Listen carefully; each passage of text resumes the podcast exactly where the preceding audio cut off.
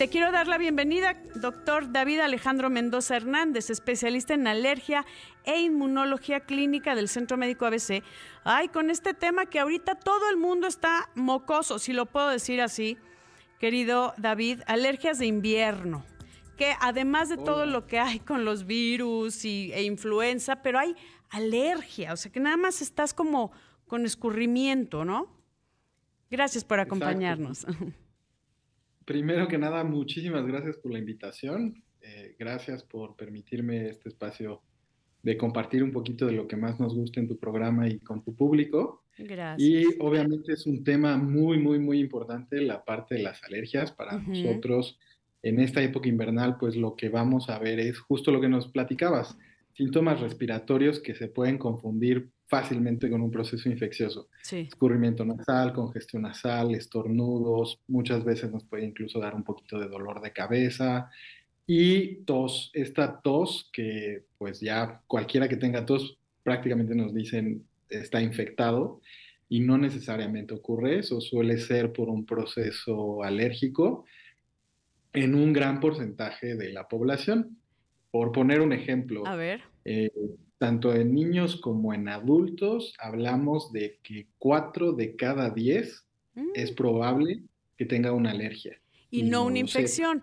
Que aquí es bien importante, David, qué bueno que lo estás eh, comentando, porque hay gente que sin ir al médico, sin prescripción médica, si le sobró por ahí algún antibiótico y, que ni siquiera, tal vez, ni siquiera es una, una infección bacteriana, eh, empiezan a tomarse, autoprescribirse, ¿no? En medicamentos que pues no, le, no, les va a resolver.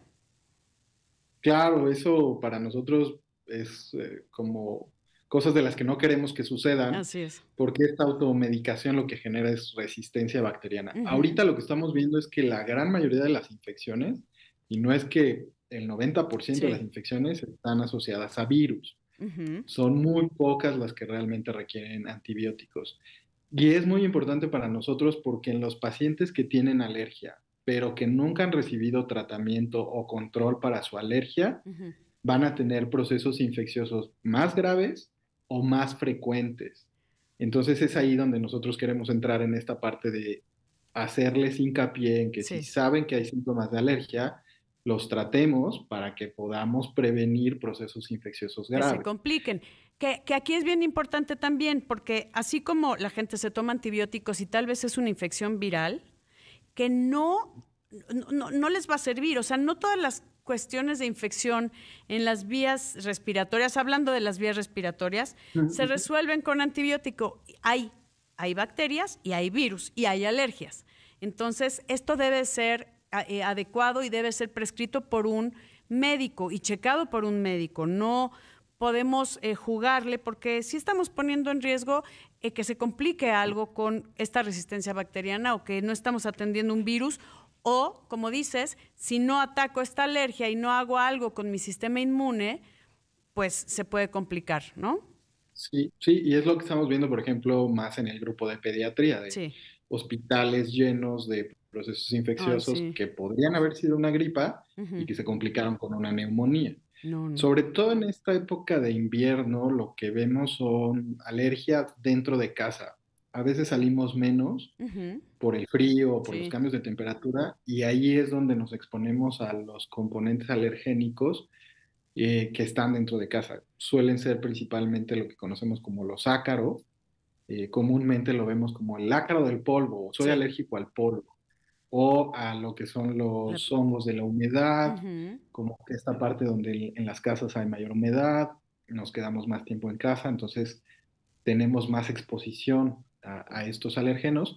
Y también el epitelio de las mascotas, sí, el tejido, digamos, la el pelo, ¿no? la saliva, el pelaje de los animales, perros, gatos, cualquier otra mascota que podamos tener que tenga pelo, pues si somos alérgicos a, esta mascota en particular, durante el invierno dentro de casa es cuando se disparan nuestros síntomas. ¿Cómo, cómo saber? Eso es algo bien importante, David. ¿Cómo saber qué es una alergia? Y, o sea, ¿cuál es la sintomatología específica de una alergia a diferencia tal vez de una infección viral? Perfecto. Lo más importante aquí va a ser la fiebre. Si yo tengo síntomas que se parecen a una gripa pero no he tenido fiebre, febrícula 37.7, 37.8 para arriba, me podría dar el indicativo de que estoy ante un proceso infeccioso. Otro muy importante es el contacto. Si convivo con alguien que está enfermo y a los días empiezo con síntomas, pues lo más común es que sea por un proceso de contagio. Okay. Eh, la convivencia hace que nosotros nos estemos contagiando y ya en ese inter empezamos a lo mejor con síntomas leves, un par de días, uno o dos días y después presenta la fiebre o, brinca la fiebre. Ok, Pero cuando es una alergia... Perdón, nada más para hacer resumen. Si es arriba de 37.7 y estuve con alguien ya con un diagnóstico de una gripe o un virus o lo que sea, entonces ya, ya lo, lo, lo presiento lo podríamos decir como ya tengo febrícula, estoy a nada de que sea fiebre, que normalmente es 38 para arriba para decir fiebre, pero uno entiende que su cuerpo ya no se siente normal, ¿no? Que, es, que me siento como si me fuera a enfermar, etc. Cuando es alergia es algo muy característico que suele ser como en periodos del día muy claros. Empiezo con mis síntomas muy temprano en la mañana, cuando me despierto, tengo ah. mucho escurrimiento, tengo mucha tos, tengo mucha flema.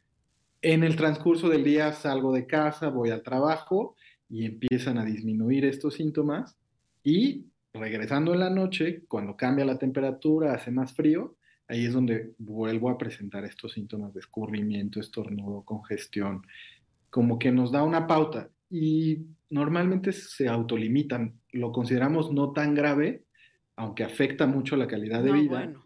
Pero eso es algo importante, David, que ese pero, ¿cómo lo paro y cómo lo detengo eh, para que esto no continúe? Y al haber inflamación y mi sistema inmune ahí como muy sensible, que no se complique ya con una infección. Vamos a una pausa y regresamos contigo, querido David Alejandro Mendoza Hernández, y con ustedes, amigos, volvemos.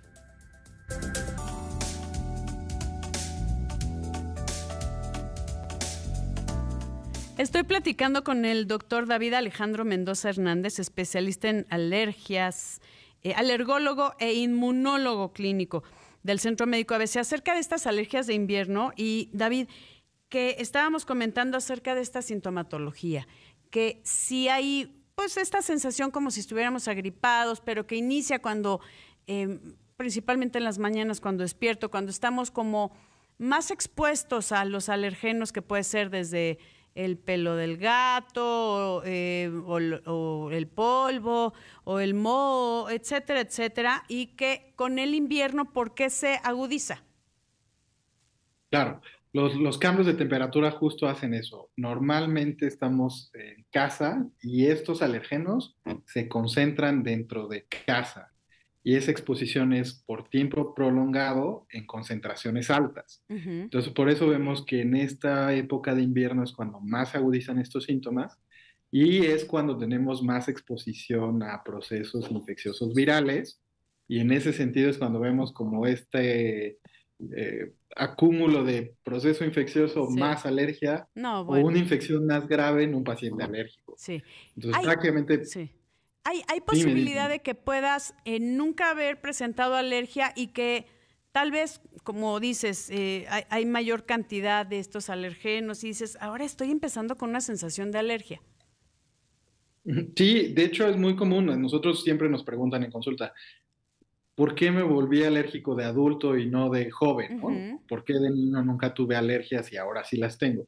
Eh, la respuesta a esta pregunta es que nuestro sistema inmunológico está reconociendo constantemente estos alergenos. Ya. Puede haber algo que rompa mi barrera, un proceso infeccioso a nivel de la mucosa respiratoria, y entonces la exposición a estos alergenos hace que mi sistema inmune lo ataque, lo conozca como algo alérgico, y a partir de esto, una vez que me vuelva a exponer y cuantas veces me vuelva a exponer, voy a generar una respuesta alérgica que va a dar síntomas. Y esos síntomas pueden ser tan leve como una rinitis alérgica o tan grave como un asma, que es lo que normalmente asociamos con alergias graves que nos llevan al hospital. Crisis asmáticas. No, que eso es lo que no queremos, que se vaya complicando y que eh, sea un momento en donde cierras que, eh, donde sientes que se cierra eh, para, ¿no? tus bronquios. Ahora, ¿qué hacemos para evitar o tratar nuestras alergias, David? Pues, eso es muy, a, veces lo vemos desde el punto de vista de que podría ser muy simple. Eh, lo primero que nada es identificarlas, ¿no? Claro. A mí les recomiendo es, a mí me interesa saber a qué estás exponiéndote que te causa toda esta inflamación y estos síntomas. Entonces necesito evaluarte para poder hacer una prueba en la piel específicamente de los alérgenos en el ambiente. En invierno, pues los que están dentro de casa y en las otras temporadas, las que están en los pólenes, árboles, pastos, malezas, etc. Y una vez que lo identifique, puedo darte una vacuna que se llaman las vacunas antialérgicas, lo conocemos como inmunoterapia, pero en realidad lo que hace es reeducar a tu sistema inmune a que no lo reconozca como algo alérgico. Malo. Exacto. Y entonces lo conoce como algo normal con lo que convivimos todos los días, pero no inflama y no da síntomas. Y en el Inter siempre damos un tratamiento farmacológico para corregir toda esta inflamación que a veces llevamos años sin darnos cuenta que somos alérgicos. Dos, tres, cinco años. Y eso es lo que cambia la calidad de vida. Entonces, una vez que empezamos el tratamiento farmacológico, más las vacunas que reeducan a nuestro sistema de defensas, ya tenemos como una gran ventaja para corregir y mejorar la calidad de vida y en los que tenemos rinitis, que es este, este escurrimiento nasal. El escurrimiento nasal, la congestión, los estornudos. Si damos un tratamiento específico para esto, podemos prevenir con este tratamiento que nunca se complique con un asma. Con una infección. no lo, exacto. O que una infección sea realmente una infección, dure un dos, tres días, mi sistema inmune lo elimine y no me pase dos o tres semanas con tos, con dificultad para subir las escaleras, ¿no? Siento que me que me falte el aire, caminar, pasear al perro. A veces no lo notamos, es algo sutil, pero cuando no lo tienes es muy evidente. De repente dices, ¿cómo viví tanto tiempo así? Es que ese es un tema, lo, normalizamos y no es normal vivir con mocos, con escurrimiento nasal, con ojos llorosos, con eh, comezón, en, ¿no? En, los ojos, luego tenemos como comezón en la parte de, de los párpados. Eh, es importante acudir con un especialista y para que vean cómo puede cambiar nuestra calidad de vida.